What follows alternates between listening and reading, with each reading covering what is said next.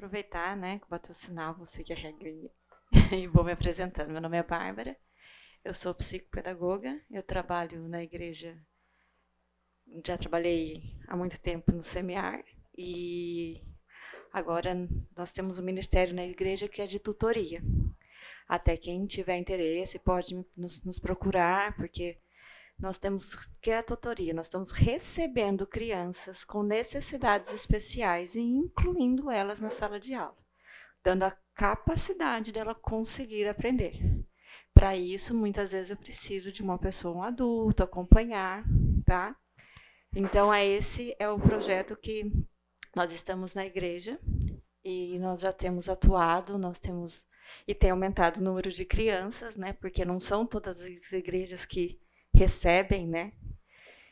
E agora nossa oração é para que aumente também os voluntários para nos ajudar, porque tem aumentado. E quem depois tiver interesse pode me procurar, aí no passo certinho como funciona. Então vamos lá. Eu vou falar um pouquinho da inclusão na escola bíblica, né? É, por que incluir, né?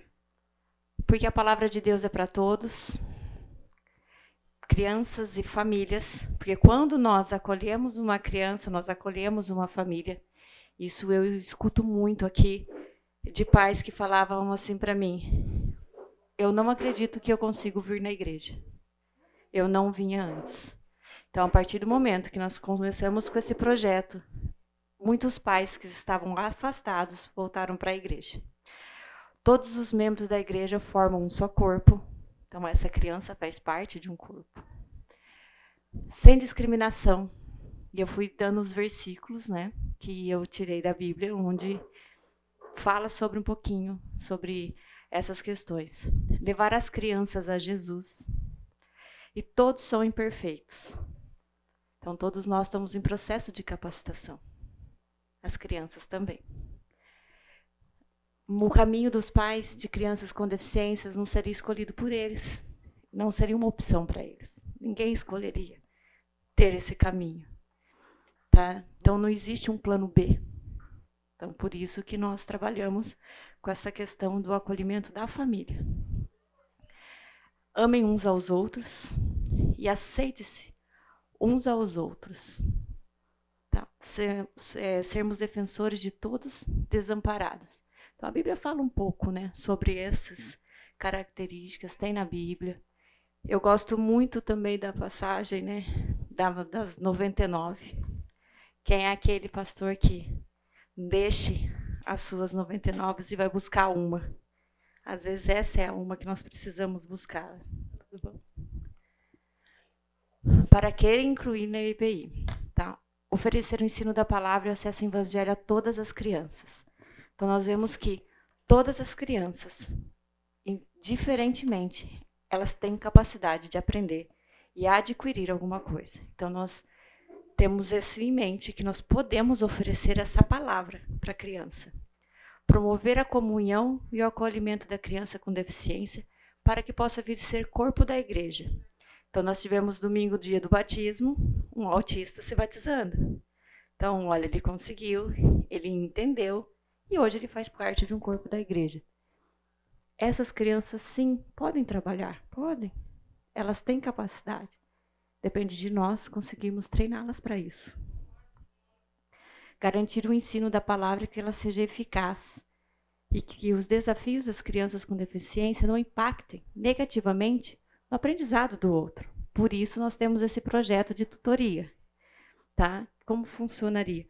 Essa criança participa da aula, tem um tutor. Sim, autista tem crise? Tem. Então tira, vamos conversar, vamos acalmar. Depois nós retornamos eles, dando essa capacitação para aprender. Aqui um pouquinho do que é. Ficou um pouquinho a imagem no computador, está melhor. Exclusão é quando eu tenho um grupo de pessoas e eu tiro fora todas as crianças, todas as pessoas com deficiências do meu grupo. Segregação porque muitas vezes já falaram assim: ah, por que você não monta só uma sala disso? Não, gente. Isso seria uma segregação. Eu estaria também excluindo esse grupo de pessoas. Integração. Quando eu monto uma sala e dentro dessa sala eu também faço um grupo separado dessas pessoas. E a inclusão, quando eu consigo inserir todas elas nesse todo, participar de atividades, fazer parte do contexto. Então, isso é muito importante, essa questão da inclusão. O que é a inclusão mesmo? É nós darmos o acesso igualitário, a não discriminação e a eliminação de barreiras. Ah, mas como assim? Eu olho a necessidade do outro. Então, vamos pegar um autista.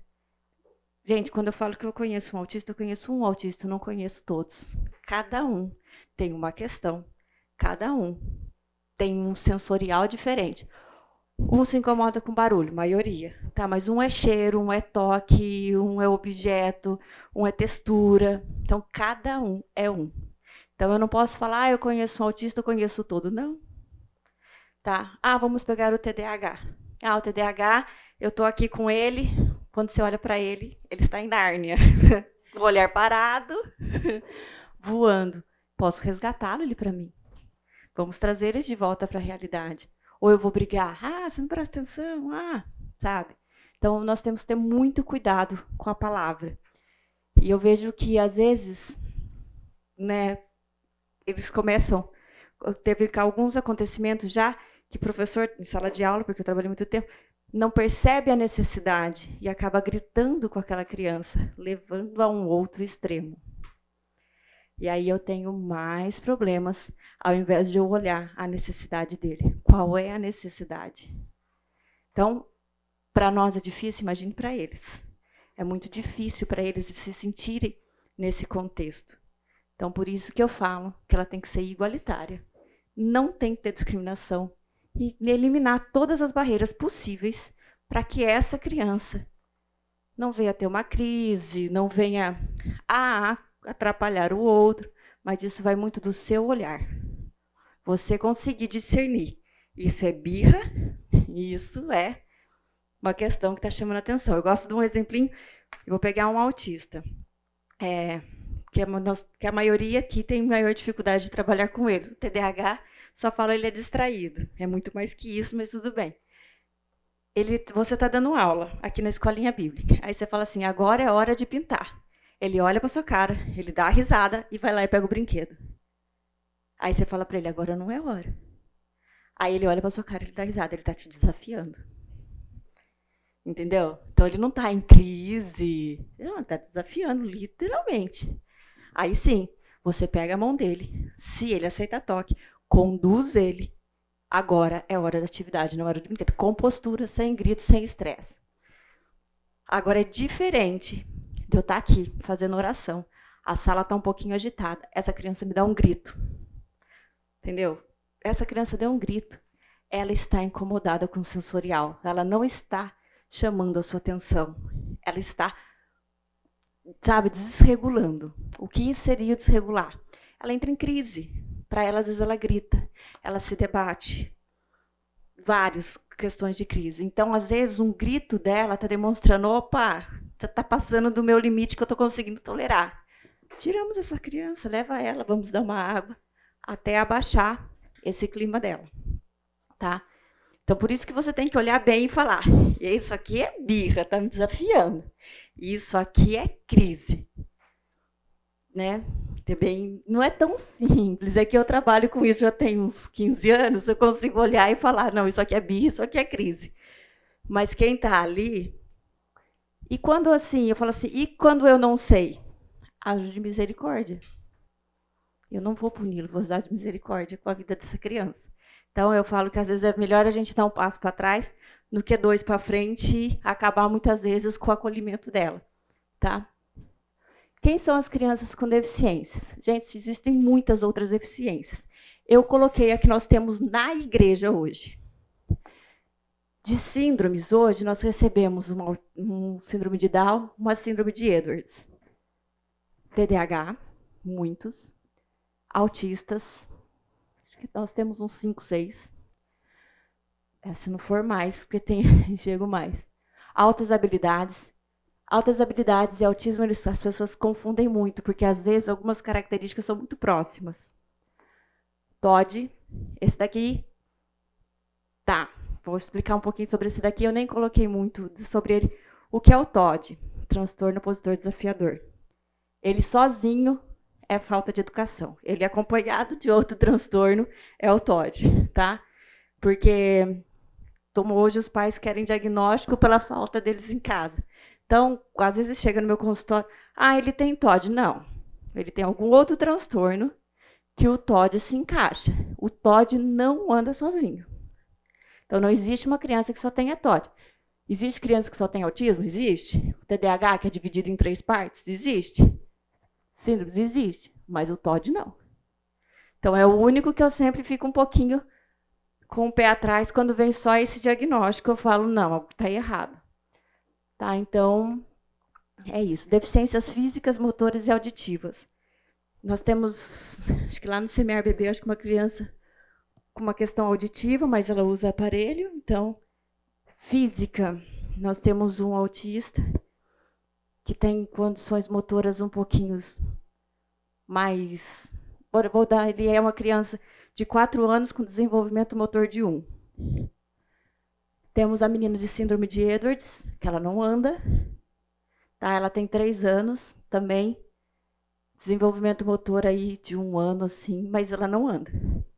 Ela não se sustenta, então, por isso que eu acabei colocando. Esse autista, ele é não verbal. E a do síndrome de Edwards é não verbal. Porque não, ela não fala. Ouvem, mas não falam. Tá? Então, por isso que eu acabei colocando. Temos também na igreja uma criança com cinco diagnósticos. Aí ele tem. Tem TOD, tem autismo, outras habilidades, TDAH. E tem questões auditivas. Mas ele tem um ouvido musical. É absurdo. O moleque escuta, aqui ele se replica no piano. Assim, então a alta habilidade dele é voltado para a música, tá? Porque as pessoas falam assim, ai, ai, altas habilidades. Gente, altas habilidades às vezes são áreas específicas. Não, são, não é inteligente em todas. Ele é inteligente numa área. Ele, vamos supor, é na matemática. Então, ele desenvolve tudo aquilo ali. É na música. Então, essa criança ele tem um ouvido absoluto. E mesmo com dificuldade auditiva. E ele não usa aparelho auditivo porque o tubo auditivo dele ainda é muito fechado. Mas você chega perto, ele consegue te ouvir. Então, ele. Mas essa criança tem cinco questões aqui. Eu vou falar um pouquinho da síndrome de Down. É a trissomia do 21, todos conhecem. Tem características físicas, você consegue olhar e falar: essa criança tem síndrome de Down. O que ela tem que eu não posso fazer? Gente, criança com síndrome de Down não pode dar cambalhota. Muita gente não sabe. Entendeu? Vai brincar, não sei o que lá, vai no parquinho, vai virar de ponta cabeça. Não, cuidado, ela não pode. Então, isso nós temos que estar sempre de olho. É uma criança amorosa. Ela é uma criança que ela, ela gosta de afeto, ela aceita esse contato. Elas têm questões na fala, porque o tamanho da sua língua é grande mas ela, você consegue compreender, você consegue dar ordens. Só que as ordens igual no, tem, tem que ser bem retinha. Agora nós vamos pegar um papel. Às vezes, muitas vezes passar. Por quê? Eles têm deficiência cognitiva. Então, muito deles eles têm esse atraso cognitivo. Então, você tem que ser muito claro para essa criança. Agora você vai pegar o papel. Agora nós vamos usar. E poucas questões sensoriais. Eles não têm muitas, não, tá? Eles têm mais questão de coordenação, de fala e muita otite. Essas crianças, eu falo, quando está um pouco de frio, está chovendo, é arriscado, eles têm muita otite de repetição. Então, quando está um tempinho assim, eu falo, vamos brincar aqui dentro, porque é devido, às vezes, a essa criança, para eu evitar, porque eles são um pouco mais frágeis e eles têm problemas cardiológicos. E eles não podem dar cambalhota por causa da, da estrutura aqui da coluna deles. É, você pode perguntar para qualquer pessoa, fala é, síndrome de Down, não dá cambalhota. E aí é bem isso. Então, o que mais que eu posso falar da, da que nós temos? Ela gosta muito de desenhar, eles gostam de pintar, eles gostam de conversar. Mas é também aquela coisa assim, se aquilo me atraiu, esquece você, e eu vou para aquilo. Você tem que usar de recursos atrativos para eu trazê-la de volta. Por exemplo, outro dia estávamos no parquinho. Eu estava numa sala com uma outra criança. E essa criança estava no parquinho, o professor chamou para dentro. Ela não queria entrar, porque, lógico, o parquinho é muito mais atraente. E eu estava com quatro lápis de cor na mão, levando para uma outra sala. Eu fiz assim: Oi, vamos pintar? Ela, vamos! Entra na sala. Entendeu? Eu fui mais atrativa com quatro lápis de cor do que todo o parquinho. Então, tipo, são coisas básicas. Você precisa conhecer o que ela gosta. Então você consegue atraí-la de volta. Tá? Gente, quem tiver perguntas pode fazer. A síndrome de Edwards. Síndrome de Edwards, pode fazer.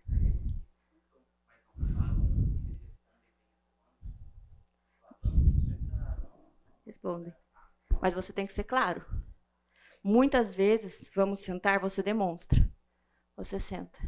Não porque nada, porque às vezes para eles, até o vamos sentar, se encaixar tudo no cognitivo e ele executar a função, ele faz. Por exemplo, esse autista que eu vou falar um pouquinho lá na frente, ele, ele é não verbal. E ele entra numa estereotipia que é bater palmas, fechar o olho e se balançar. Eu pego no pulso dele assim, ó.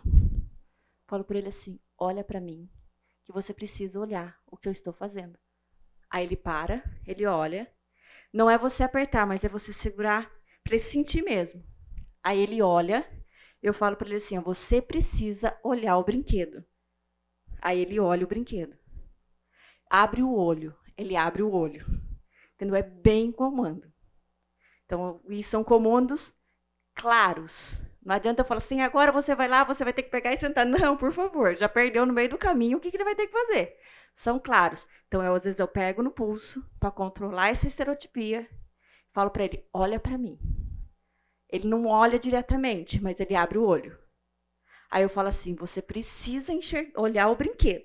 Aí ele olha o brinquedo. Por quê? Essas crianças, muitas vezes, elas levam direto na boca. E eles não estão mais na fase oral. Porque você está aqui embaixo, ou até lá em cima, não estão. Então eu falo: na boca não. Olha e veja o que ele faz. Aí a gente aperta, passo. Então, umas questões sensoriais que eu trabalho com ele, acabo trabalhando lá em cima, porque eu, como ele tem, vai fazer quatro anos, mas o desenvolvimento motor dele, o desenvolvimento neurológico dele, é de uma criança de um ano, eu coloquei na sala de um ano. Eu pedi autorização na igreja, porque não tem condições dele acompanhar essas crianças. Mas é isso que eu estou te falando. É claro, às vezes você precisa dar o toque, pôr a mão no ombro assim, ó, para ele sentir a sua mão, fala assim, agora senta. Aí você senta, ele te você ajuda a sentar. Tá? Então, são bem claros. Essa daqui, nós temos uma criança, é uma doença muito rara. 95% dessas crianças falecem antes do nascimento. Apenas 5% sobrevivem até um ano de idade. Raras as exceções que passam disso. E nós temos uma criança com 3 anos. Ela é um milagre. Só que é uma criança que tem muitas convulsões. É uma criança que tem. Então, assim, não é uma criança. Eu tento recebê-la todo domingo, mas não é todo domingo que ela pode vir. Por quê? Porque às vezes a mãe fala assim: olha, essa semana as crises convulsivas foram muito e foi difícil de estabilizar. Então, assim, a mãe também passa por várias questões emocionais ali. Mas ela tem questões motoras, elas têm, ela tem questões de fala, então ela, ela tem a mãozinha assim, ó, voltada para baixo. Ela brinca comigo. Eu sento com ela e falo para ela assim, ó, vamos pegar o chocalho? Aí eu ponho o chocalho na mão dela, ela fica assim. Aí eu pego um outro brinquedinho que gira e canto uma musiquinha. Então eu ponho, eu bato o dedo, aí ela vai e ela tenta bater a mãozinha dela. Então ela consegue, mas com muita ajuda. Ela não fica em pé. Ela senta numa cadeirinha que a mãe traz, que é mais especial, que é pequenininha. Porque ela até senta, mas ela começa a se desequilibrar. Então, que são as questões que eu falei física. E o desenvolvimento dela é muito prejudicado. Então, eu vejo, principalmente, as crianças que têm muita convulsão, ela tem sequelas. Todas as vezes que você convulsiona, você causa uma sequela. Então, ela já tem esse comprometimento motor, ela já tem esse comprometimento neurológico. Mas nós tentamos levar a palavra para ela da melhor forma possível. Faço chocalho, levo, pego o bichinho da ovelhinha, que é a história da ovelhinha, ovelhinha na mão dela, para ela sentir e tentar assimilar alguma coisa. E eu coloco as outras crianças para interagir com ela. Não responde igual? Não. Mas ela olha, ela sorri. Então, assim, é algo que para mim eu falo para você, eu acho que eu ganho o dia quando ela vem e ela vai sorrindo e ela brinca, e ela pega o chacoalho que foi da historinha. Então, mas ela é uma criança assim, nesse nessa questões. Então eu falo que ela já é um milagre. Porque menos de 5% sobrevivem até um ano de idade. Muitas vezes. Então, eu vou falar um pouquinho, eu vou falar disso.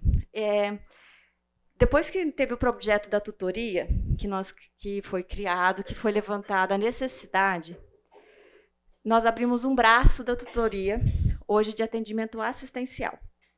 Então, hoje, nós recebemos essa criança que eu estou te falando, crianças que não têm, que você vê aqui na igreja, às vezes até da comunidade, de que às vezes nem tem diagnóstico, mas você vê que ela tem alguma coisa. Nós somos a, uma fono, né, eu e a uma um, psicóloga, que nós damos atendimento, nós, nós, a gente vem na igreja um dia na semana para atender essas crianças. Então, nós damos esse atendimento. Por exemplo, às vezes está ali na tutoria, ela não vem com a gente nesse atendimento assistencial, mas eu observo que a mãe tá, não está vindo, começou a faltar, eu mando mensagem, está tudo bem? Para os pais. Aí fala, ah, aí, teve uma que estava no começo de depressão. Eu vou lá e já encaminho para a psicóloga, que é do acolhimento da igreja, e ela entra em contato e tenta trazer essa criança, essa família para cá. Tá? Então, a gente tenta dar todo o suporte, porque nós sabemos que não é fácil ter uma criança. Nesse sentido, sobrecarregam os pais. Né? Então, eu vejo que às vezes eu tenho uma criança que é autista, a mãe estava em depressão. A criança saiu da igreja, porque a mãe estava entrando em depressão. Ela falou assim: Eu não estou aguentando. Aí nós pedimos, fui lá, resgatamos essa família. Por exemplo, essa mãe. Uma das poucas entrevistas que eu fiz com ela, que eu conversei, que eu falei com ela, ela falou para mim assim: Eu tento manter a minha filha viva 24 horas por dia. Você imagina o estado psicológico dessa mãe. Ela precisa de uma ajuda. Entendeu? Não é só a criança. Então, Aí eu passo todas essas questões para a Mari, que é do ela trabalha com no aconselhamento da igreja e ela é psicóloga, então ela já caminha junto com isso. Então nós temos essa assistência. Ah, se você olhar, olha, tem uma família que está precisando disso, só nos procurar e nós vamos atrás dessa família. Tem família que nos dá abertura, que querem ajuda, tem família que não. Então a gente às vezes só põe em oração e que Deus possa ajudá-lo. Vou falar um pouquinho né, dos transtornos do neurodesenvolvimento, que são diferentes de síndromes. Tá? Aquelas lá eram as síndromes, agora os transtornos dos neurodesenvolvimento, que são déficit de atenção e hiperatividade, as altas habilidades e a superdotação, o TOD e o autismo, que é o que eu falei que eu coloquei aqui, os que nós temos na igreja o TDAH, o famoso TDAH, transtorno de déficit de atenção e a hiperatividade. Ele pode vir junto ou não. A criança pode ser hiperativa motora, que você vê ela nessas questões, mas eu falo que às vezes ela tem uma hiperatividade mental. Ela está aqui, ela visitou o mundo inteiro na cabecinha dela. Por isso que a gente às vezes olha, ela tem aquele olhar parado, que eu falo que é tela azul. Aquela tela azul, às vezes a criança tem essa essa questão. Então, ela, ela tem alterações nas funções executivas. As funções executivas é a parte frontal do nosso cérebro. Então, ela tem alteração nessa, que é que ela dá execução. Por exemplo, eu me lembro que na faculdade o meu professor deu um exemplo muito interessante, que tinha um pedreiro que estava numa obra, ele era muito normal. Um ferro caiu de cima e atravessou essa parte da função executiva dele. Ele não faleceu. ele perdeu a noção. Ele chegava, ele tirava a roupa na rua, ele fazia xixi no meio da rua.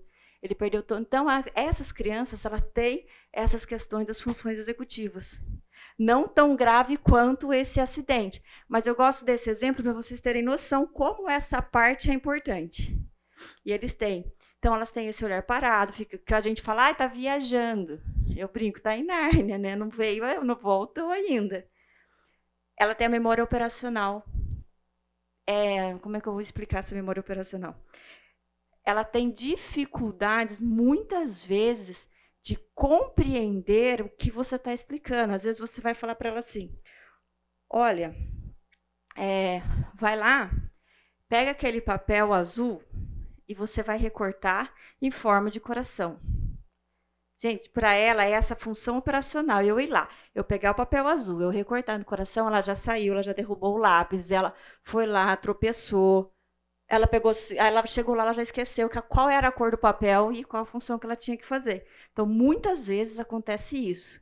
Por isso que eu falo, muitas vezes nós temos que ser claros e curtos. Eu brinco que eu falo que essas questões aqui não é uma ciências exatas, que não é matemática, mas às vezes nós temos que ser quase igual uma matemática. Dois mais dois são quatro e ser claros nesse sentido, para essas crianças conseguirem ter essa compreensão, tá? Eles podem ter dificuldades no raciocínio lógico, elas podem ter dificuldades nessas questões de tempo de reação, falta de planejamento. Elas não têm essa questão de planejamento para elas é muito difícil. Ela não consegue se planejar. Ela se perde. E às vezes essas crianças, quando adolescentes, têm grandes índices de depressão. Porque elas, nós muitas vezes nem uma, uma faculdade elas conseguem acompanhar por questões de planejamento. É, é, são níveis um pouquinho mais altos e você vê que é desesperador, porque ela não consegue. Para ela, ela não consegue fazer assim, bom, eu vou sair agora, sete horas, porque eu entro sete e meia na escola, aí eu vou chegar, eu vou ter que ir para minha sala. Gente, esquece. Ela vai sair cinco para cinco para sete e meia, faltam cinco minutos para ela entrar. Ela acha que ela vai conseguir, ela já começa a entrar num ritmo de ansiedade, ela já vai chegar toda atrapalhada. E ela vai se perder ali. Então ela não consegue, é muito difícil tem que se trabalhar rotina com essas crianças. Todas elas. Então, até aqui eu pedi que todas as salas tivessem rotina. Agora é hora do parque, agora é hora da leitura da Bíblia, agora é hora da oração. E ser claros. Então, elas têm bastante questões. Elas têm muita inquietude motora, algumas delas e outras não. Que é que a gente fala assim, ah, ele é arteiro. Tem crianças que naturalmente arteiro não tem nada, tá? Não tem nada mesmo, é só arteiro e pronto. Essas, elas, elas são um pouquinho. Às vezes o arteiro, você fala, ele sabe que ele está fazendo arte, ele continua fazendo, ele dá risada, mas ele faz toda a atividade. Essa criança não. Ela, na verdade, ela é inquieta. Ela fica na carteira, ela fica balançando as pernas. Ela fica coisando, ela come o lá, ela vai mordendo a ponta do lápis. Ela vai ficar, ela fica apagando, até a borracha esfarelar. Então ela tem vários tipos de agitação. Então, às vezes você vai bater o olho e você vai falar assim, ela está agitada, tá? E às vezes você acha que é aquele que está pondo fogo na sala, nem sempre. É o que está quieto, às vezes está lá, está assim, está se mexendo todo, ela não consegue. E o que, que você consegue perceber? Ela tem pouco interesse em atividade. Ela, você dá uma atividade para ela, cinco minutos, já acabou. Para ela já tipo já foi, bora partir para outra. Porque esse tempo de concentração dela é difícil. Então, eu sempre brinco que tem que ter uma segunda carta da manga. Né? Eu brinco no meu consultório. Ah, bora lá, vamos para outra e vamos. Eu vejo aqui na igreja que você consegue ter uma segunda carta da manga. Se você está falando das 99 ovelhinhas, pega a primeira, depois você vai com as 99, porque aí você consegue continuar a brincadeira e ir para frente. Porque ela perde muito fácil essas questões. Tá? Eu acho que eu já falei.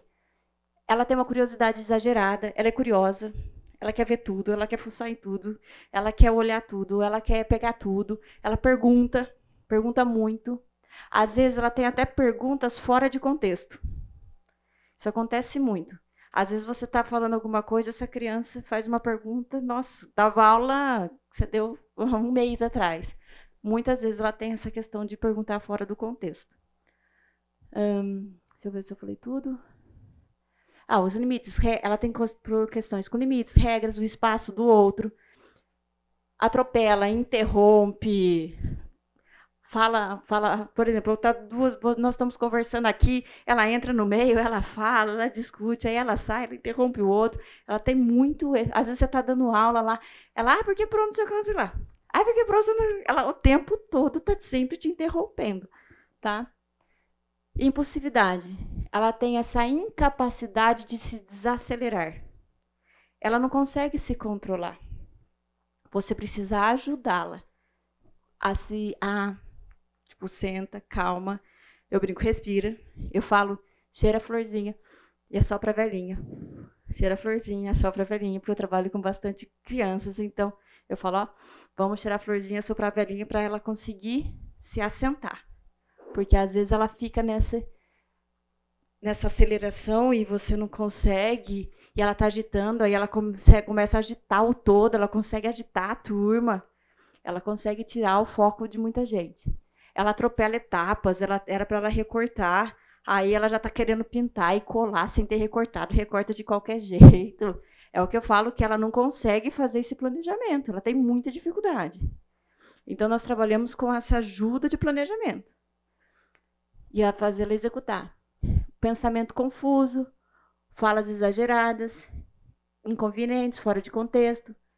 Não consegue cumprir as coisas no tempo. É o que eu disse. Ela olha o relógio. 10 horas eu tenho. 10 e meia eu tenho um compromisso. Ela olha, 9 e meia ainda. A hora que ela vai olhar, já são 10 e 20. Ela está indo penteando cabelo, trocando de roupa, para chegar no compromisso 10 e meia. Aí você olha e fala assim, nossa, conheço um monte de adulto assim. que sai e acha que vai chegar. E aí eu conheço muitos. E, eu, e assim, questão de texto, que eu percebo muito no meu consultório. Textos corridos, eles têm muita dificuldade, eles se perdem. Quando você dá textos como se fosse uma poesia, curtinhos, eles conseguem assimilar mais. Porque quando ele tem que correr tudo isso daqui, Imagina, na metade ele já perdeu, ele já. Quando você dá textos mais curtinhos, então são tipo assim, são três palavrinhas numa frase ali, você já mudou quatro, ele consegue acompanhar melhor. Então eu sempre falo, brinco para as professoras, de, não dê texto corrido, sabe? Dê textos mais curtos, mesmo texto, mas com parágrafos mais curtinhos, para que a criança consiga, ela se perde menos quando você dá, você tem essa estratégia. E elas têm muita alteração do sono por causa dessa agitação, muitas vezes mental, não, não expressa corporal. Elas têm muito problema com sono. Elas não dormem bem, é um sono agitado. Aí ela acorda no outro dia, ela já está irritada porque ela não dormiu bem. Isso já, já prejudica as questões neuro, neurobiológicas, que já o sistema dela já começa a trabalhar com defasagem. Então, tem todas essas questões, tá? Tem alguma dúvida? O TDAH pode perguntar, gente. Não?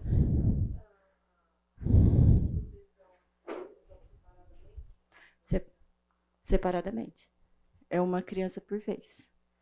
Tá? Na verdade, isso surgiu porque foi assim. Eu comecei a trabalhar nessa questão da tutoria, tá? E é, acho que quem tiver interesse pode nos procurar essa questão da tutoria e atender essas crianças, a demanda que estavam chegando de crianças com necessidades especiais e que muitas vezes corria, saía para fora, o professor não sabia lidar. Aí nós montamos essa equipe para cuidar aqui. E eu comecei a observar que no outro período tinha uma criança que eu falava assim, essa criança é autista e o pai não me falou nada. E aí eu comecei, o dia que a mãe chegou com o irmão, eu fiz, ah, meu Deus, é mais que um. Aí a hora que eu olhei aquilo, eu fiz, não.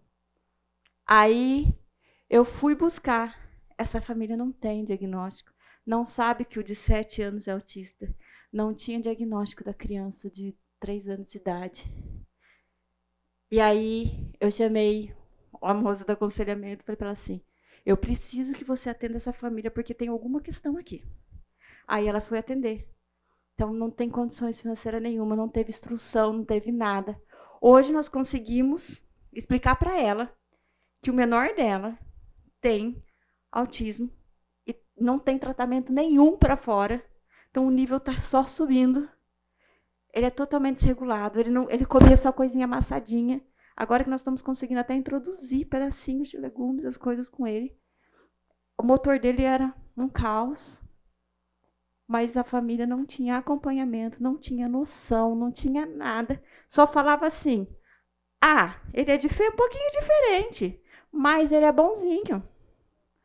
O, o irmão da minha esposa foi falar depois de dois anos de idade. Aí você começa assim, depois de dois anos de idade. Você olha autista, não verbal já vem vindo questões lá de trás. Aí o irmão de sete anos, autista. Nós ainda não conseguimos colocar o irmão de sete anos ainda para ela, que ela precisa de um diagnóstico. Porque a família não tem estrutura ainda, acho que nem para receber ainda a notícia que ela tem mais um. Com questão. Então, ela, nós estamos tentando colocar na prefeitura para essa criança ter um, essa criança nem na escola ia, tá?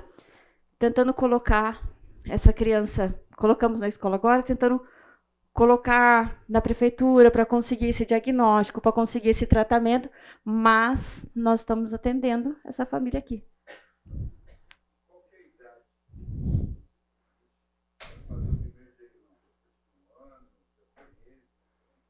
Olha, quando você tem uma criança com autismo, você percebe cedo, só que o diagnóstico não é cedo.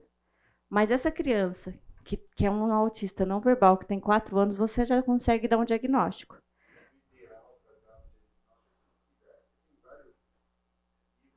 Tem vários níveis.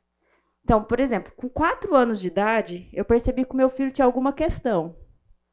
Porque ele já sabia ler, ele já sabia escrever, ele não tinha interesse pela escola, ele não se socializava. Aí eu fui, dar o, fui fazer o diagnóstico, ele tem altas habilidades. Ele era uma criança que não entende figura de linguagem, ele é uma criança que não entende metáfora, não entende nada disso. E assim, se você falar para ele assim, João, eu vou furar a parede. Aí, se você sempre fura a parede nesse buraco aqui, ele vai ficar olhando nesse buraco.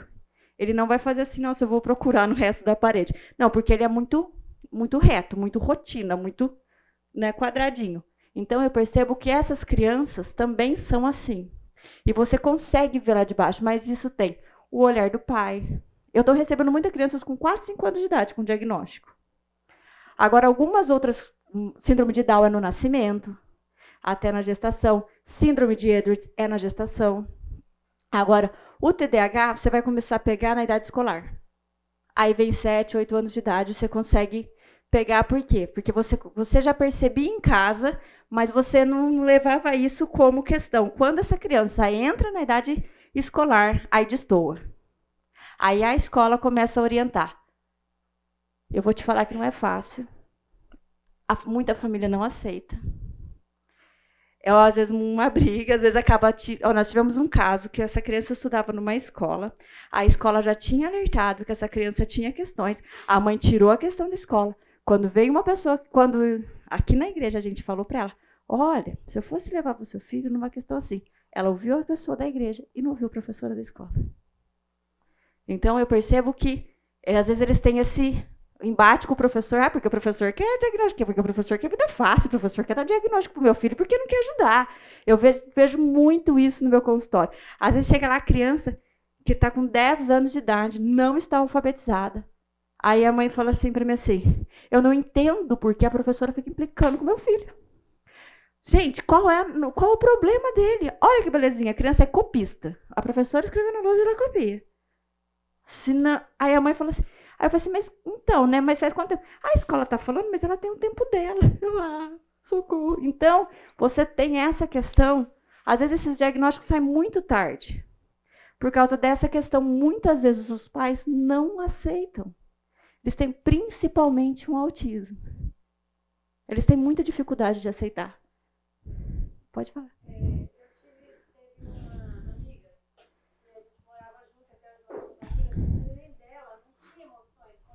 Não tem.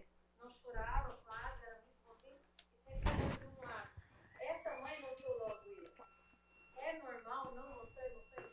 É. Às vezes, não aceita mamar no peito da mãe. Eu, uma filha de um filho de uma amiga minha não mamava. que ele não, não gostava. Ele não, ele era bebezinho. Quando você tem bebezinho, você fala, bebezinho quando é novinho, ele gesticula, ele não está rindo para você, mas nós acreditamos que ele está sorrindo para nós, tá bom? Vamos acreditar nisso. mas ele tem reações. Esse bebezinho não, não olhava. Se você ia olhar para ele, ele não olhava. Ele tem muitas essas questões. Ele foge o olhar. Então. É, então, é bastante essa questão. Então, você consegue perceber a diferença com se eu quero aceitar, tá? E aí nós temos maior problema com a aceitação do que com o diagnóstico ser cedo ou não. Tá, o autismo você consegue pegar um pouquinho. Você não, você não pega com sete anos de idade, igual eu tô falando com essa criança. Que eu fiz assim, bati o olho. A hora que eu entrei na sala, eu falei assim: ah, meu Deus, essa criança aqui é na hora. É, é o autista clássico, anda na ponta do pé, desenhadinho. Você olha aquilo ali, ele é desenhado. Gente, deu um intervalo, acho que. Bom, eu acho que eu falei, acho que tudo do TDAH, né? Acho que eu consegui explicar bem. Vou falar um pouquinho das altas habilidades. As altas habilidades, ele, essa criança tem um potencial elevado. Gente, não achem que ela tem um potencial elevado para todos. Eu vejo que a, o meu filho é elevado para a área da, da exatas, tá? Eu vejo essa criança que eu te disse que tem altas habilidades é para música. Então, cada criança, ela tem um perfil, tá? Então, é que muitas vezes as pessoas falam assim, nossa, tem altas habilidades, é um gênio em tudo. Não. Você pega o Einstein, ele era o gênio quê? Né? Você não vê falando dele de livros de língua portuguesa, de história, de ciências. Não, ele era bem na área dele, exatas.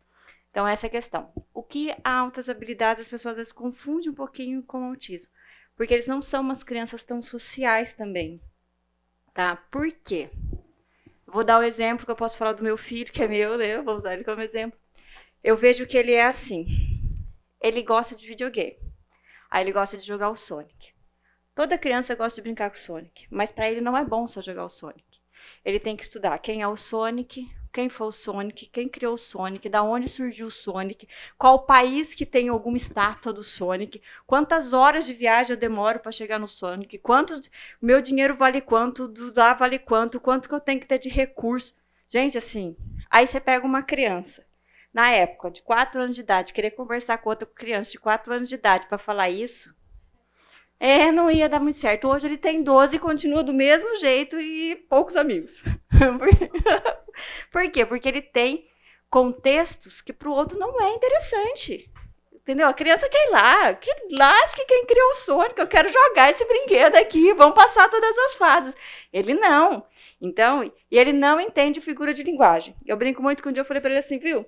Chama o seu pai, sai com seu pai, vamos tomar um café, jogar conversa fora. Ele olhou para. Gente, ele tem 12 anos. Ele olhou pra minha cara e fez assim: Mãe, fala sério. Primeiro, que eu não tomo café. Segundo, como é que você quer que eu jogue conversa fora? Quer que eu pegue minha palavra e fique assim, ó, chocando? Eu falei: Ah, socorro. E não, não, ele não entende, entendeu? Às vezes meu marido fica bravo com ele, porque meu marido falou, eu falo assim, vamos retomar a conversa, porque ele não entendeu. E é difícil para o outro. Então, essas crianças, ela têm muita dificuldade nessas questões. Eles são, eu brinco que eles são dois, mas dois seu quadro tem que ser claro, não venha com figura de linguagens, não venha com, não venha com nada disso que eles não entendem. Eu vejo que na escola eles têm umas tirinhas do Hagar lá, ele nunca entendeu uma. Ele fala para mim assim, mãe, eu não, não, vejo graça nisso. Eu não consigo entender. Tudo, tudo errado. Né? E para eu falo para ele assim, não, filho, você tem que entender, não sei como, você se vira para você entender. Mas é uma criança que são metódicas, rotina. Hora para eles é crucial, não chega um minuto atrasado. Organização. Eles são muito nessa linha. E para eles, se eles fogem daquela rotina, eles dão uma tipo, desestabilizada. Então, para ele, todos os dias ele levanta. Gente, eu moro três minutos da escola. Ele levanta às cinco e meia da manhã. Ele entra às sete e dez. Eu tenho que sair da minha casa. É cravado, todo dia, 20 para 7. Ele bate na porta do meu quarto e fala: Vamos. Mas eu olho o relógio, deu 20 para 7. Todos os dias, cravado. E você fala para ele assim: Ah, são 10 e 25, 10 e 23. E são, por exemplo, Você vai 10, 20, 10 e 23. Você fala, ah, 10 e 25. Ele fala, não. São 10 e 23 e tantos segundos. Eu, ah, socorro, Deus. Você entendeu? É, é, é bem. Entendeu? Você não entende isso? Ele fala para mim, mãe, você tá fugindo, você ainda tem três minutos, você ainda tem. Então, eles são bem assim. Eles têm um potencial, ele, em termos de habilidades de desenvolvimento, eles, são, eles têm muita criatividade, eles são bem criativos, principalmente na área deles. Tá? É, eles são verbal, eles são muito, assim, a maioria é lógico matemático. Eu percebo que a maioria, principalmente dos meninos, é muito lógico matemático essa questão. O meu filho é uma delas. Eles têm muita dificuldade de socialização, é o que eu expliquei, que eles não, não conseguem mesmo, gente. É, é que quando eu fiz o teste dele, a, a, a neuropsicóloga falava para mim assim, ó. Então eu pego ele como exemplo, que eu posso falar, não posso falar dos outros. É, ele é uma criança de quatro anos, como se ele tivesse a mentalidade de um cara que tem um mestrado. Gente, como é que você conversa? conversa, né? Então, uma criança de quatro anos não conversava. Como é que você, Bárbara, conseguiu fazer o social dele? Gente, bendito futebol.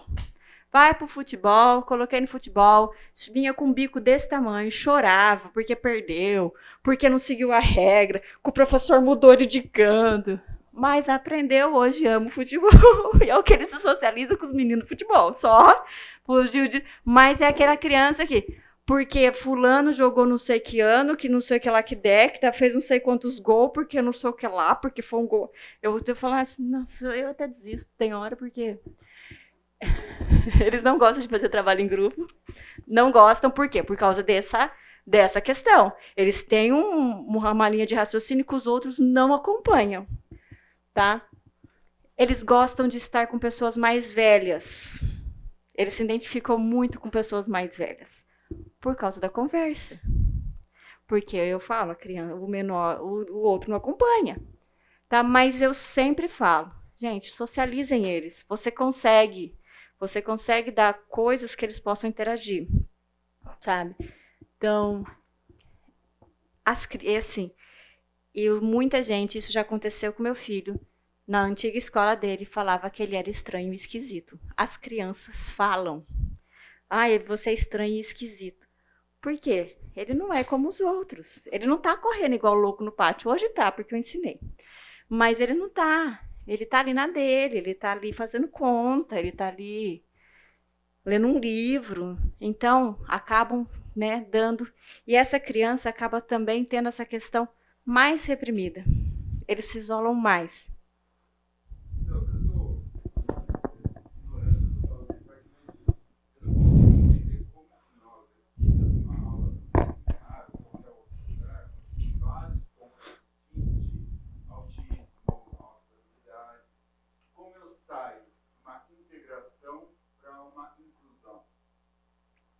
Tá. Fazer um papel de, é, de inclusão. Né? Na verdade, como que nós trabalhamos aqui? É, que eu muitas vezes eu ensino os professores. É, eu vou dar, vamos pôr uma história e eu vou usar objetos para contar essa história. Entregue, é, você muitas vezes você chama uma criança, ah, você não quer segurar isso aqui? Ah, você não quer segurar? Você coloque ele. Olha, hoje você vai ter essa função. Coloque ele em funções. Olha, entregue, coloque ele em grupos. Olha, hoje nós vamos fazer um grupinho, vai ser fulano, fulano, fulano. Você senta com ele, você fala, você consegue fazer isso. Eu gosto muito de colocar as crianças em tentar fazer vínculo de amizade. Eu pego muito nisso aqui no semear. Gente, ache uma. Sempre tem ache uma criança que entenda, que consiga lidar, e você faz esse vínculo de amizade. Então, por exemplo, aqui na sala de sete anos, de, no, à noite eu acho que eu tenho uns cinco, mas de manhã eu tenho dois. Os dois são autistas. Gente, se juntaram. Então eu separo, porque eles pegam fogo, né? Porque aí os dois Porque assim, ah, mas se o outro for fazer, eu. O que o outro vai fazer? Eu quero fazer o que ele quer fazer, sabe? Então eu dou uma separada. Mas eles têm grupo. É, eu pego. Tem mais duas crianças que são amigas, com, conseguem conviver com, com, com ele. É, vou dar um exemplo. Eu estava contando uma história, não era eu, era uma professora contando a história, falando do coração, não sei o que tem, e ele todo desregulando porque as crianças estavam fazendo barulho. Eu falei assim: vamos recortar um coração. O que, que eu fiz? Fui lá, peguei o papel de sulfite. Você acha que ele cortando o papel não estava prestando atenção na história? Você estava tá, assim, longe. A professora contando a história, ele recortando o papel, fazendo coração de dobradura. Ela fez uma pergunta, ele levantou a mão e respondeu. Eu brinco que mãozinha ocupada, cabecinha livre. Ele fez. Ele fez, aí eu falei para ele assim: Mas você só vai fazer para sua professora? Ele fez coração para todos os amigos. Todos os amigos. Entendeu? Então, por causa de uma questão, eu fiz ele, ele prestou atenção na aula, que eu brinco, mãozinha ocupada, cabecinha livre. Ele fez o coração. Todos os amigos, todos queriam o coração dele porque era um coração de dobradura, que nem eu sei fazer. E ainda falei para assim, me ensina bem, porque chega aí eu te ajudo, né? Ele fez. Então você consegue integrar ele. Aí todos os amigos queriam. Tem brincadeiras que eles, esses dias eles estavam brincando de espada, de, de pirata, e tinha que passar numa ponte. Só que eu não, né? E a ponte foi usada ali. Aí ele não queria que as meninas subissem na ponte, porque não existem meninas piratas. não, é um contexto. Aí eu fiz assim. As meninas não são piratas, as meninas são as algas marinhas, qualquer coisa estão atrapalhando o seu barco e trate de lidar com elas ali, entendeu? Integrei as meninas na história, são as sereias, né? Porque não existe as sereias no mar, e foi, entendeu? Fui integrando elas nesse contexto. Por quê? Porque para ele era brincadeira de meninos, meninos brincam de espada, meninos são piratas, e as meninas não fazem parte da brincadeira. Aí, como é que eu ia tirar as meninas do, do ali do, da pontezinha que tem aqui no semear? Não ia, né? Aí eu falei, não, as meninas então estão aí como sereias, como qualquer coisa. E ele levou e foi, e brincou com as meninas, as meninas brincaram. Então você consegue, você tem que pegar o que ele gosta e trazer para o dentro e você usar aquilo como uma qualidade para interagir os outros. Então não é muito é diferente de quando eles estiverem em crise, tá? Aí eu vou falar um pouquinho da crise, que é o que mais pega. Então, acho que das altas habilidades. Pode. Eu participei do de férias e eu estava com uma criança que as outras crianças perceberam que ela era diferente. Então, tia, ele não é autista. E a única sinalização que tinha é que ele tinha alergia ao amendoim. Era uma criança que veio é, convidada assim, eu não faço ideia. Eu sei que ele é diferente. Pelo que, pela descrição, eu vi que ele é mais um superdotado. Neste caso, como a gente lidar? Não tem diagnóstico, não tem nada. Você lidar com aquela criança, como e tentava integrar as outras crianças, mas sabia que as outras crianças também não integravam essa criança. Como fazer? Por exemplo, no programa de férias, ou naquele momento, é, tipo, rápido. Você sabe que ele não quer se integrar as outras crianças então, eu, eu, eu sempre pego, às vezes, numa questão e que ele possa, às vezes, ensinar o outro. Olha, o que, que você pode ensinar para o seu amigo? Eles gostam, às vezes, dessa posição de ensinar. Entendeu? Porque eles, você, eles veem os nossos professores aqui como muitas vezes referência. Então, ai, você sabe esse, essa coisa da Bíblia? Vamos ensinar para o seu amigo? Então, você, você integra ele nessa questão. Ele é o protagonista, só que não. Ensinando os outros. E aí você consegue colocá-lo ele dentro. É que no programa de férias é muito complicado, é muito pouco não tempo. É, não é, é? Então, é muito pouco tempo, não faz parte da igreja. É um, os pais não preenchem corretamente. Se tivesse preenchido, nós teríamos cedido uma tutora para ele, teríamos colocado uma pessoa com ele é bem complexo. Mas aqui, como é quase com uma frequência todo domingo, as crianças que não têm diagnóstico, a professora chega e fala assim para mim assim, Bar, tem uma criança na minha sala que eu acho que tá, ela está destoando das outras. Você não pode observar? Aí eu faço uma observação, aí uma psicóloga faz uma observação e a fono faz uma observação. Então, durante três a quatro domingos, nós vamos observar essa criança. Nós avaliamos, olha, nós chegamos à conclusão que, né, tem realmente uma questão. Aí nós entramos em contato com a família. Aí eu pergunto: olha, tem algum diagnóstico? Não sei o que tem. Né? Se essa mãe fala assim, não, não tem, nós trazemos ela para um acolhimento e trabalhamos essa questão do diagnóstico. Se essa criança tem, eu falo assim, olha, então fala para mim o que, que ele gosta, o que, que ele não gosta, o que desregula, o que, que como é que eu, né, eu faço ajudo ele a socializar, qual brinquedo que ele gostaria de compartilhar. Então eu tento trazer a realidade dela, olha, na terapia, o que, que a terapeuta fala, a realidade dela para cá. Aí nós montamos um esquema Passamos isso para o professor. Ora, na sala tal tem a criança assim, assim. Precisa de tutora? Não, não precisa porque ele não é tão agitado, ele não desregula com frequência. Mas eu sei o que ele gosta, o que ele não gosta, o que desregula, o que não desregula. Tenho todos os dados. É que, por exemplo, no caso dele, teve uma, uma hora que tive que parar toda a atividade porque ele começou a chorar porque o menino dele não. Tá? Aí ele começou a chorar. Daí festa, todo mundo chora, vai lá, vai tentar colher. Então, é isso, é esse o problema, né? Como é que a gente vai lidar com essa situação? A gente não tem diagnóstico ali, pelo menos naquele momento. Então, aqui é mais fácil, né? O programa de férias é mais complicado por ser questões de crianças que não fazem parte. Se é uma criança, por exemplo, teve, teve um grupo que estava a Mariela, nós fomos por causa de um autista. Tinha uns quatro crianças ali com diagnóstico. Aí, como um era de uma sobrinha de uma pessoa daqui da igreja, nós conseguimos o acesso e falar: olha, nós percebemos essa e essa característica. Tem algum diagnóstico? Não. Então, tem condições? Dá para a gente encaminhar? Procura, porque vai ser importante. O que não é da igreja, nós não conseguimos esse acesso. Entendeu? Nós não temos essa liberdade. Por isso que o programa de férias é um pouco mais complicado. Mas aqui na igreja, nós conseguimos. Então, muitas das crianças que hoje nós atendemos foi de observação. Eu cheguei para o pai e conversei: não, ele tem diagnóstico é que eu não queria expor, porque eu não quero preconceito. Eu falo assim, não é nada disso. É que nós estamos percebendo, às vezes, uma dificuldade de prestar atenção na história. Eu vejo que na hora do louvor aqui no cultinho a pessoa fica irritada, eu preciso tirá-lo da sala. Ele começa a correr, ele começa a se desregular, não é legal. Eu queria ajudá-lo. Aí os pais começam a entender e a ceder mais. Então, por isso que eu falo que aqui é um pouquinho mais fácil do que quando é no programa de férias. Tá? Agora eu vou falar do Todd. Esse é o que eu menos gosto, porque hoje eu vejo que tem muitos pais buscando esse diagnóstico para dar um, uma desculpa para o filho porque ele não quer educar. É verdade, gente. Não é brincadeira. Esse é. Tem irritabilidade, tudo birra, frustrações, respostas coléricas é aquela criança que você olha e fala assim: Jesus, tenha misericórdia, porque eu já não sei mais o que fazer. Mas eles, eu só considero que a criança tem TOD quando ele está junto com uma comorbidade. Por exemplo, um TDAH, um autismo.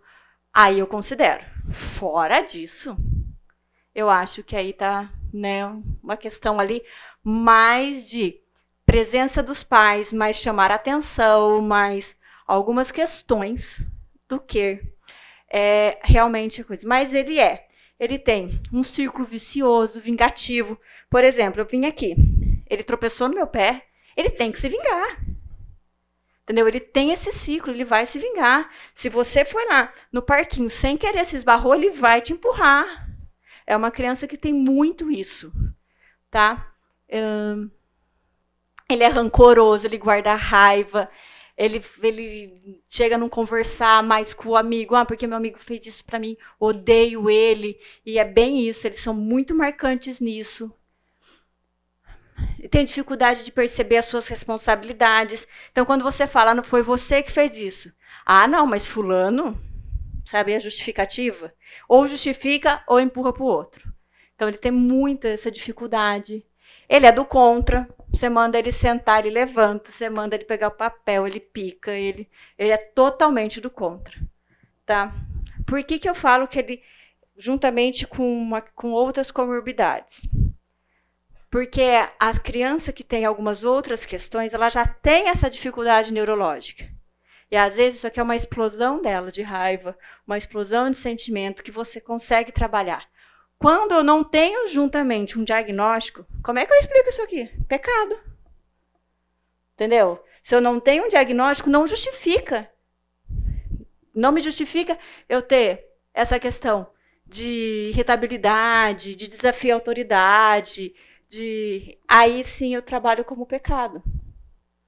Por isso que eu tenho muito cuidado com esse diagnóstico. Porque muitos pais hoje estão querendo para tirar a responsabilidade deles do seu papel de autoridade dentro de casa.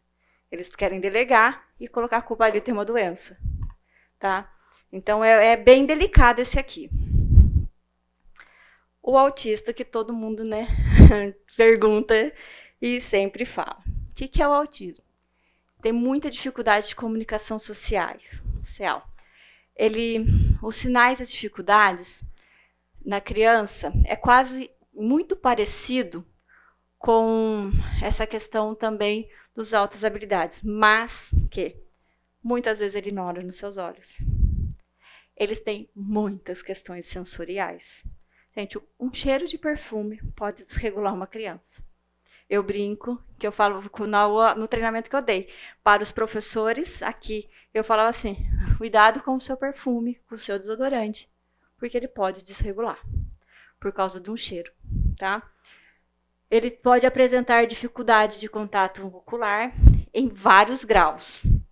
Um, não olha de jeito nenhum, vira o rosto, tá? Ele olha para baixo. Esse que eu estou falando, uma da estereotipia, é o tempo todo fica do olho fechado. Ele fica o tempo todo com o olho fechado. Ele não quer mesmo enxergar, tá? Ele usa como usa com dificuldade a linguagem, seja verbal ou não verbal.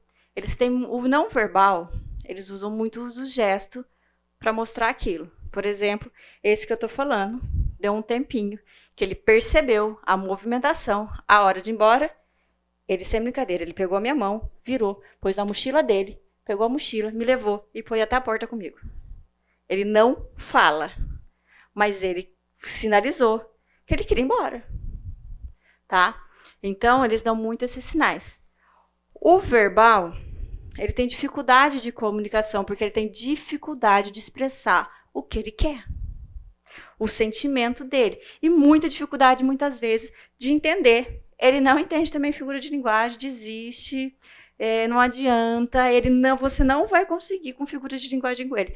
Você tem que ser, falar sempre na altura dele. Se ele te permitir o contato visual, você olhe claramente, pausadamente. Eu brinco que é a regra do um mais um. Fez um mais um. Um, depois eu dou mais um. Uma informação de cada vez. Tá? Porque senão também não consegue. Uh, essa questão é raramente responde quando é chamado. Pode chamar. Pedro, Pedro, não olha. Não vai olhar. Raramente responde. É, eu vou dar um exemplo do, aqui dessa criança que não tem diagnóstico, mas você que é autista. Tinha o nome dele aqui, Kevin, aqui, né? Aí ele colocou. Ele perdeu esse nome porque estava no casaco de frio e ele tirou. Ele entrou numa crise por causa desse casaco, por causa dessa etiqueta, até eu lembrar que essa etiqueta estava no casaco de frio que ele tirou. Gente, ele entrou numa crise. E aí ele ficava assim, ele falava o nome dele para todo mundo. Pula, tipo, Antônio, Antônio, Antônio, Antônio. E ele queria, porque ele estava procurando o nome dele, e não era aquele nome. Então ele entrou numa, num ciclo. E quando eu achei, ele colocou, mas aí eu chamava ele pelo nome, esquece, aí eu não preciso mais saber o meu nome. Ele não me respondia mais. Então ele entra nesse. É muito difícil. Aí muitas vezes, eu, se aceita toque, eu encosto. Tem uns que não aceitam. Mas os daqui aceitam, todos. Eu não tenho problema com toques com os que nós temos aqui, tá? Ele não, não costuma compartilhar seus interesses ou conquista com os próximos pela dificuldade em perceber o outro. Esse é muito difícil. Às vezes, eu sinto que ele está olhando além de você. Ele está olhando para você, mas ele está enxergando, eu falo que ele está tá enxergando minha alma, né? Eu brinco. Porque ele te olha, ele não está te vendo. E ele não percebe o outro.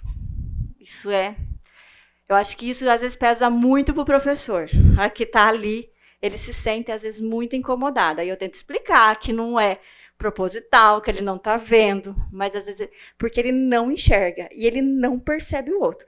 Se ele está fazendo uma atividade que se pode ou não incomodar o outro, se agrada ou não o outro, se agrega ou não o outro, ele não enxerga isso. E ele olha para o outro com um ar que eu não estou te vendo. É, eu acho que esse é o que um pouquinho que pesa mais muito aqui. Porque os professores querem e ele está te olhando além. Sabe? Eu acho que é, é bem isso deles. Eles têm um repertório muito curto para se comunicar, mesmo verbal, não gostam muito de conversar. Então é bem claro, é beber água. Eu quero beber água, quero beber água. Ele vai lá beber água, acabou meu assunto com você, meu diálogo aqui por hoje é só, tá? E às vezes você pergunta algumas coisas, nem todos têm altas habilidades. Alguns têm, outros não tá? Às vezes você pergunta alguma coisa. Gente, outro dia eu estava na sala de cinco anos, a criança respondeu coisa que eu nem sabia da Bíblia. Eu falei, meu Deus, irmã, foi para você, vamos estudar mais a Bíblia. Ele falou um nome lá que, de uma história que nem a professora tinha contado, o menino sabia. Eu falava assim, Senhor, irmã, vamos estudar mais a Bíblia, que é o que está te faltando. então, às vezes, eles sabem coisas, né, que eu falo, ah, meu Deus. Então, às vezes nós achamos que ele está olhando por nós, eles olham através de nós, ele tem esse olhar. Mas eles sabem tudo. Dificuldade de relacionamento ao comportamento ou interesses restritos e repetitivos sensoriais. Os sinais dessas dificuldades, os interesses são restritos e repetitivos, tá? O que são coisas repetitivas? Sempre tem um menino aqui que ele chega, ele vai no brinquedo, ele procura a espadinha do pula, pula pirata. Ele todas as vezes ele pega a mesma espada, a mesma cor e vem, ele faz assim, ó. Tem uma rebarbinha de quando você descola. Ele fica assim, ó, tira, tira. todas as vezes ele acha essa mesma espada.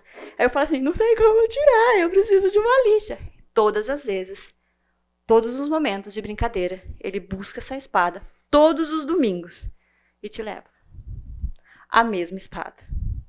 Então, às vezes é muito repetitiva essa brincadeira. E eles fazem, às vezes, muita coisa ao mesmo tempo. Enfileira carrinho. Entendeu? É, ele está brincando. Pôr em ordem de cor, ordem de tamanho. Eles são muito comuns. Você vai observar, eles enfileiram Aí, meninas, eu acho, que não temos nenhuma meninas, é predomina mais em homens, tá? Aqui. Na, nós aqui na igreja também. Ele coloca enfileiradinho. Ele, se o outro tira, ele se incomoda. Ele pode entrar em crise. No lanche, gente, que organização. Que criança plena. Podia dar umas aulas para meus filhos. Ele, sem brincadeira, ele tira, ele abre o paninho, ele pega o pote da mesma cor, ele coloca por ordem de tamanho, ele abre um pote de cada vez, ele põe tudo debaixo, ele coloca os talheres alinhados e a organização, ele come um, aí ele come outro, aí ele come. Falo, gente, que pleno. Mas é assim, mas se isso fugir, acabou. Entendeu? Se ele fugir dessa rotina, Acabou. Com certeza ele faz essa repetição. Todo domingo ele faz essa repetição. Na casa dele, ele também tem essa repetição. Isso são coisas muito repetitivas. Elas, elas, elas são metódicas, né, que caem nisso. Elas têm problemas em acertar em sua programação habitual ou mudar de atividade. O que, que eu sempre ensino? Rotina, gente. É, eles gostam de previsibilidade. Não adianta eu estar aqui agora, deu cinco minutos, ah, bora pro parque. Não acabou, você desregulou a criança. Tem que ser rotina. Eu entro, hora da chegada, coloca a mochila, e é bem claro essa rotina, tá? Hora da leitura. Eu mandei fazer rotinas visuais para pôr na sala. Acho que ainda não ficaram prontas, mas eu fiz tipo chaveirinho, igual eu usei na escola bíblica, com a rotina do que tem de cada passo. Você antecipa, sempre faça antecipação.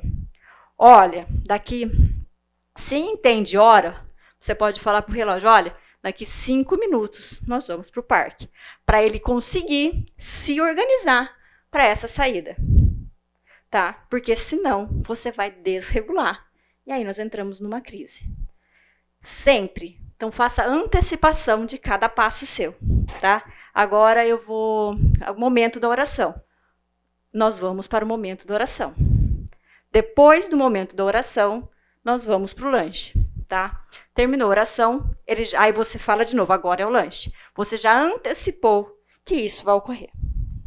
Então é muito, é muito importante. Tem estereotipias vocais e gesto e corporais, tá? O que são as bater palma, balançar a cabeça, fechar o olho, se chacoalhar. Ele, se você pegar uma criança assim, ele está tentando se regular. São maneiras que eles acham de se regular. Eles respiram e contam. Eles ficam tentando se regular, tá? O que eu faço? Eu tento, no máximo, eu vou cercando assim, porque tem uns que não aceita toque. Para quê? Ele não bate no outro, não joga objeto no outro, não, e não se jogue, que eles podem se jogar, se, se debater, se machucar. Então eu vou, tipo, cercando assim. E levando para lá. Tiro da sala e levo para beber uma água. A hora que ele se acena. Não, gente, por favor, não adianta falar. Teve uma professora que falou, uma tutora que falou assim: não, a professora falava assim, eu falava para ele assim, fica calmo. Ele falava, eu não quero ficar calmo. Gente, não fala, fica calmo. Ele ficava muito mais irritado. Ela falou, Bárbara, como você consegue controlar? Eu não falo para ele ficar calmo, eu falo, vou te dar seu tempo, a hora que você quiser nós conversamos. Entendeu? Não adianta você insistir. A hora que ele se assentar, aí você estabelece um diálogo. É muito importante você falar, olha, não foi legal você tomar o brinquedo do amigo. Olha, então é muito importante você retomar o pecado sim, tá? Só que naquele momento que ele entrou na crise, porque ele quis o brinquedo, o amigo não deu, ele tomou, você teve o amigo destomou e teve aquela confusão ali na sala. Gente, não adianta você retomar ali. A hora que você retoma, olha, mostre para ele, não foi legal. Olha, você bateu no amigo, sabe? Então você leve com sabedoria e misericórdia. Ah, eu coloquei um vídeo para vocês entenderem um pouquinho da questão sensorial dessas crianças. Sei se vai.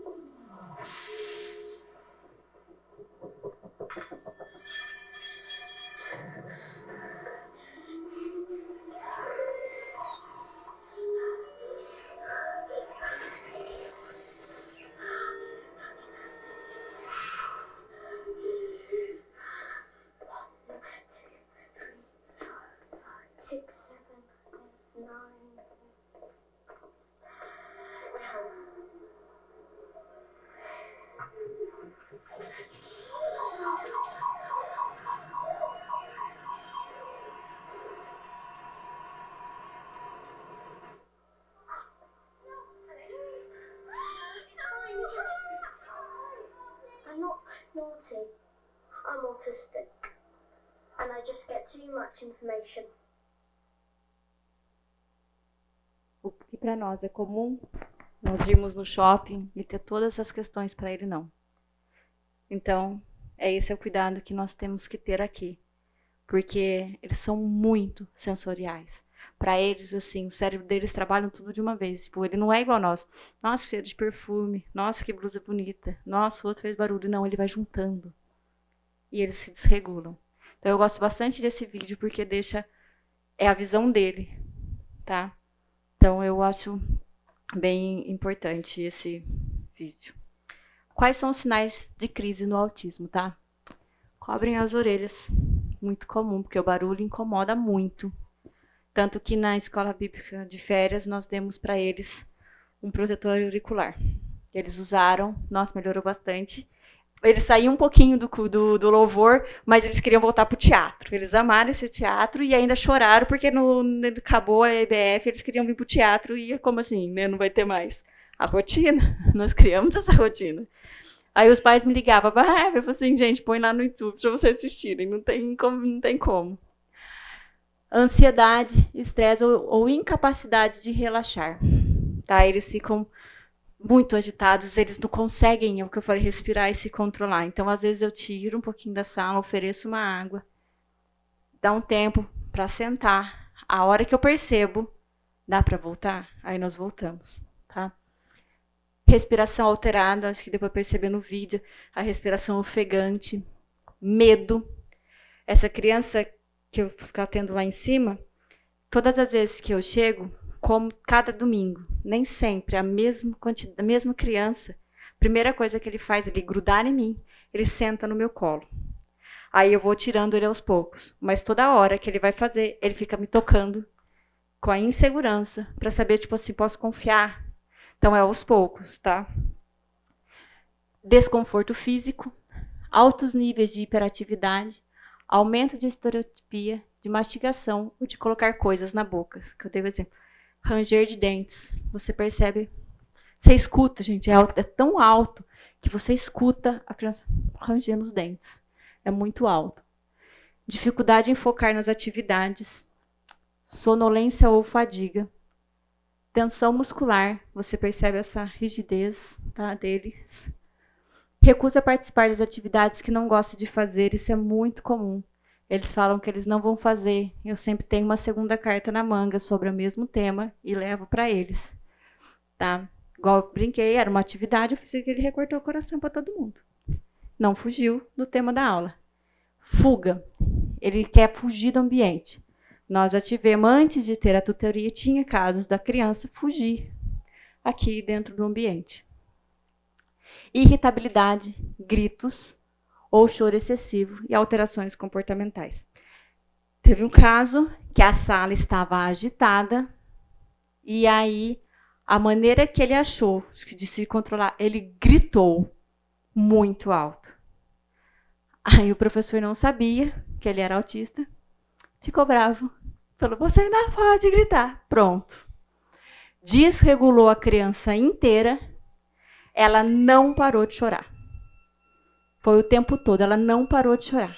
Nós tivemos que tirar da sala e ir acalmando, mesmo o professor indo pedir desculpa, ele não parou de chorar. Tá? Eu acho que eu não. Como eles podem aprender, tá? Concretamente, vivendo e aprendendo, com referências na escola bíblica, no testemunho de Lucas. Não sabemos bem se vão entender, mas nós temos que repetir, repetir, repetir, Sempre a passagem. Ponha nos ombrais da sua casa. Repetir, repetir, repetir. Podem precisar de, eh, de adaptações e antecipações, sempre.